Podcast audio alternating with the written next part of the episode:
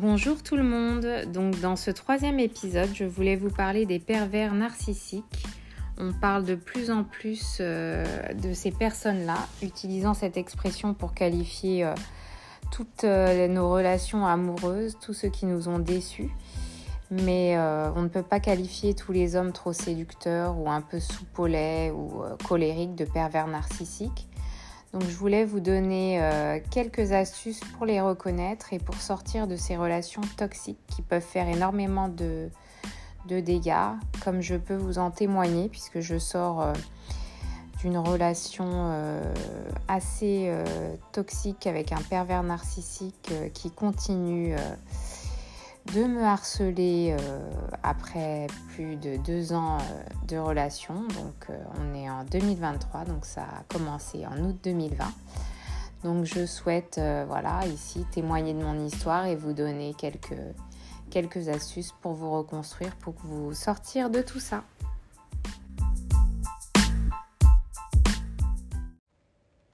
Donc, euh, qu'est-ce qu'un pervers narcissique? Donc, c'est un homme ou une femme atteint d'un trouble de la personnalité narcissique. Bien souvent, c'est une personne qui sera très charismatique et sociable, aimée et respectée euh, par tout le monde, ce qui le rend d'autant plus difficile à repérer. Donc, euh, il exerce une manipulation mentale sur sa victime qui sera sous son emprise. Donc souvent, on se demande pourquoi les femmes réagissent pas. C'est parce qu'elles sont victime de son emprise en fait. Il a tout fait euh, pour les contrôler.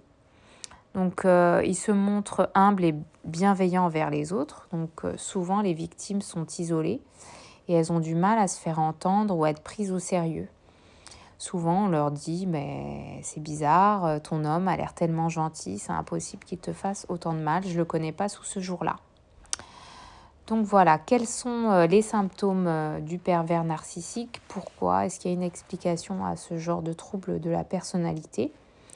On va dire que bien souvent, euh, le pervers narcissique aura grandi dans une famille que l'on appelle dysfonctionnelle.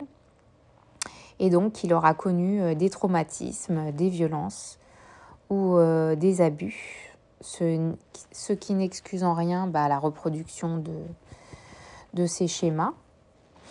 Euh, il pourrait aussi euh, s'agir euh, d'un désordre génétique ou neurobiologique, mais à ce jour, ce n'est pas encore prouvé. Donc voilà pourquoi monsieur s'est construit dans sa bulle et il fait du mal comme on lui a fait du mal, sans éprouver d'empathie pour personne. C'est une sorte de bulle qui s'est construite quand il était plus jeune. Donc euh, si une personne, euh, bah, bien souvent les personnes ne reconnaissent pas avoir ce trouble-là et ne cherchent pas à se traiter, donc ce genre de comportement, ce genre de personne a tendance à adopter euh, des comportements à risque, à abuser de l'alcool ou de drogue, à tomber dans des dépressions ou des comportements suicidaires. Donc ils ont des difficultés dans toutes les relations sociales, que ce soit couple, travail ou école. Donc euh, comment reconnaître un pervers narcissique? Donc on va dire que ce trouble euh, touche plus souvent les hommes que les femmes. Ce sont des personnes souvent sympathiques, séduisantes. Elles peuvent aussi se montrer réservées. Ils sont flatteurs, charmeurs. Euh, donc on va dire qu'il y a des signes qui montrent euh, leur véritable personnalité, mais il faudra bien faire attention euh, à les repérer parce qu'aux yeux du monde, ils ont l'air parfaits. Quand on rencontre ce genre d'homme, ça a l'air d'être un prince charmant, euh, mais certains aspects nous montrent que ces personnes-là ont un trouble de la personnalité narcissique. Donc, quels sont ces petits signes? Donc, à travers mes lectures, je vais vous citer différents signes que, que j'ai trouvés et que, j'ai, euh, donc, que je vais vous partager. Vous allez peut-être reconnaître votre partenaire ou euh, une personne de, de, votre entourage. Donc, euh, premièrement, c'est ce qui le qualifie en tout premier, c'est vraiment un incroyable séducteur. Il est vraiment charismatique, il sait vraiment bien parler, bien séduire. Il vous fera plein de, compliments, euh, etc. pour vous mettre euh, en confiance. Voilà, c'est quelqu'un qui, a, qui sait bien manier, manier euh, les mots. Donc il a souvent deux visages, un devant vous, un derrière vous, donc vous ne, vous ne le repérez pas tout de suite. Donc petit à petit, vous allez vous apercevoir qu'il est violent, que ce soit dans, ses mots, dans ses gestes, euh, dans la vie de tous les jours avec vous. Il va vous isoler euh, de vos proches, de votre entourage. Il va souffler euh, le chaud et le froid. Un jour il va être bien, un jour il va pas être bien. Vous allez subir toutes ces humeurs. Donc un de ses sujets favoris aussi, c'est l'argent. Il parle énormément d'argent. Son but, c'est l'argent, même avant l'amour. Hein. Il n'éprouve pas d'empathie envers les autres, donc il fait du mal, il vous fera du mal sans avoir de remords. Donc euh, on parle aussi de pratiques sexuelles non conventionnelles. Donc il ment constamment, donc, euh, euh, il est Peut-être euh, au début, vous allez repérer euh, des choses qu'il vous a déjà dites, qu'il vous redit.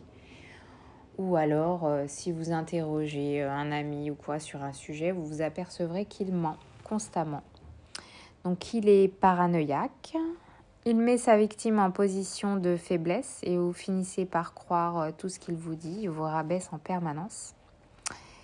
Il surestime euh, ses capacités, donc euh, quelquefois il va même vous mentir euh, sur son statut social ou son travail. Il a un ego donc démesuré. Il adopte régulièrement la posture de la victime. Il va finir par vous faire croire que vous n'êtes pas la victime, c'est lui la victime. Il n'hésite pas à dénigrer son entourage, ses anciennes relations. Ça, ça doit vous mettre la puce à l'oreille. Il y a un décalage entre ce qu'il dit être et ce qu'il est réellement, donc euh, il surestime ses capacités, je vous l'avais dit. il a toujours un besoin euh, d'attention, euh, qu'on fasse attention à lui, comme un petit garçon. Vraiment, ça, c'est facile à, repérer. Et son flagrant manque d'empathie également. Donc on va dire qu'il utilise un langage aussi de, de, perversion que vous pouvez essayer de repérer par des phrases qu'il répète souvent du style euh, Regarde tout ce que j'ai fait pour toi, euh, je t'aime comme je n'ai jamais euh, aimé personne, des choses vraiment fortes. Je n'ai pas de chance dans mes relations amoureuses, je n'ai pas je n'ai jamais dit ça, je n'ai pas fait ça. C'est de ta faute si tu te mets dans tes états, dans des états pareils, pas la mienne.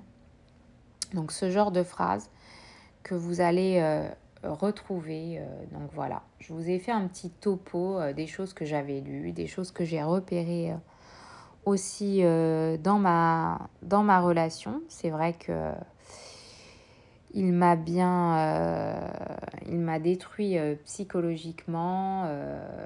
Je, je, manquais d'estime, d'estime de moi. voilà, il me dévalorisait, il m'humiliait, etc.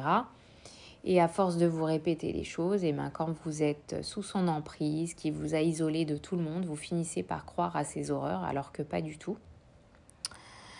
Donc euh, dans ces cas-là, bah, vous, vous êtes mal, vous vivez l'enfer, vous osez même pas en parler à votre entourage ou à qui que ce soit, vous avez honte.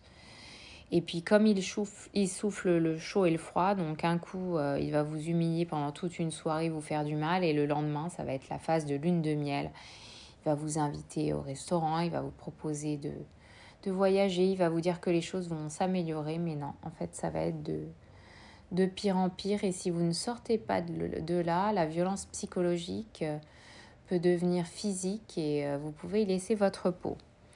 Donc, comment sortir de l'emprise d'un pervers narcissique? Donc, euh, je pense qu'il va falloir procéder par étapes, sortir de, de son emprise psychologique de sa manipulation. Donc déjà, il va falloir arrêter de vous justifier et de penser que vous êtes euh, la coupable de tous les maux euh, dont il vous accuse. Il faut euh, également que vous reconnaissiez que vous êtes manipulé hein, mentalement, que vous êtes victime. Donc il ne faut plus culpabiliser. Et ça, c'est très dur. Donc je pense qu'il faut reprendre le contrôle de sa vie, s'éloigner de ces personnes-là, renouer le contact avec euh, vos proches et surtout, euh, moi, la première chose que j'avais faite, c'était, euh, j'ai commencé en fait à, à, parler à une amie parce que je n'osais pas parler de ça à ma famille. Et ça m'a permis petit à petit de, prendre conscience que la situation n'était pas normale. Donc j'ai été partie chez elle et régulièrement je me confiais à elle. Et elle me, raisonnait, elle me disait qu'il fallait que je sorte de cette situation. Bien sûr, je ne l'ai pas fait du jour au lendemain. Euh, j'ai eu un déclic, donc euh, je suis tombée enceinte et puis il continue à souffler le chaud et le froid. Un coup il voulait sa fille, un coup il en voulait plus. Et donc euh, à quatre mois de grossesse, je l'ai mis dehors parce que la situation ne pouvait pas continuer de part pour ma santé mentale, pour ma santé physique. J'étais enceinte, j'avais besoin qu'on qu'on prenne soin de moi, qu'on soit bienveillant. Et non seulement pour moi, mais aussi surtout pour ma fille. J'ai ressenti euh, le besoin de la protéger. Donc euh, bien sûr, après cet épisode, euh, comme dans toutes les relations avec un pervers narcissique, il y a des va-et-vient. Mais au bout d'un moment, vous, avez, vous allez trouver la force de dire non, de, de stopper la relation, de voilà, le, le meilleur moyen, voilà c'est d'arrêter de se justifier. C'est vraiment quand j'ai commencé à l'ignorer, que j'ai coupé le contact, que je l'ai bloqué de partout, que j'ai commencé euh, à me reconstruire. Et voilà, je me suis, je me suis battue euh, contre lui pour m'éloigner de lui. Mais bon, comme on avait une fille en commun, c'est assez difficile. J'ai été voir une avocate euh, et voilà, j'ai obtenu la garde exclusive de ma fille en compilant bien sûr toutes les preuves toutes les preuves que vous avez de son comportement, il faut les garder. Il faut aller porter plainte régulièrement, même si euh, ça n'aboutit pas forcément hein, tout de suite. Moi, après plus de deux ans, ça n'a toujours pas abouti de ce côté-là. Mais ces preuves-là m'ont servi pour obtenir euh, la garde de ma fille, les SMS, euh, les enregistrements, les captures d'écran, tout. J'ai tout, tout, tout gardé, tout photocopié. J'ai fait des lettres explicatives, voilà. Et donc euh, j'ai porté plainte. Donc au niveau de ma fille, bah, ça a porté ses fruits. J'ai obtenu sa garde et je l'ai éloignée parce que je pense que c'est quelqu'un qui, euh, psychologiquement, mentalement pour ma fille, euh, et puis c'est pas quelqu'un de responsable, voilà. Donc j'ai eu du mal à, accepter ça au début, hein, à accepter que sa fille puisse grandir sans un père, mais au final, voilà, il vaut mieux qu'elle grandisse sans, sans une personnalité comme ça que voilà. Que ben, elle aura juste une maman et puis peut-être que maman va rencontrer quelqu'un, quelqu'un qui va qui va s'occuper d'elle correctement, qui aura des principes moraux euh, corrects, qui sera bienveillant, etc.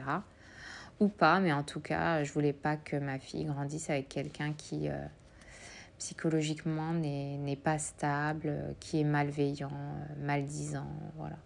Tout ce que vous voulez, qui est mauvais voilà, qui est vraiment toxique, qui serait toxique pour elle. Je voulais pas qu'elle vive euh, les violences que, que j'ai vécues. Donc voilà pourquoi moi j'ai euh, eu ce déclic. C'est aussi voilà parce que j'étais enceinte, etc. Mais voilà. Donc je voulais vous parler des risques aussi si on reste avec un pervers narcissique. Donc euh, on finit par avoir voilà une faible estime de nous-mêmes, une dépendance affective, de la culpabilité, voilà. Et aussi, la violence psychologique peut se transformer en violence physique et on peut y laisser sa peau.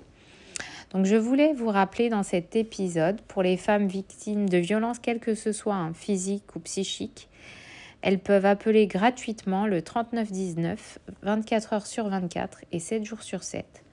L'appel est anonyme et ne figure pas sur les factures de téléphone. Je l'avais fait à l'époque, j'avais raconté euh, mon histoire.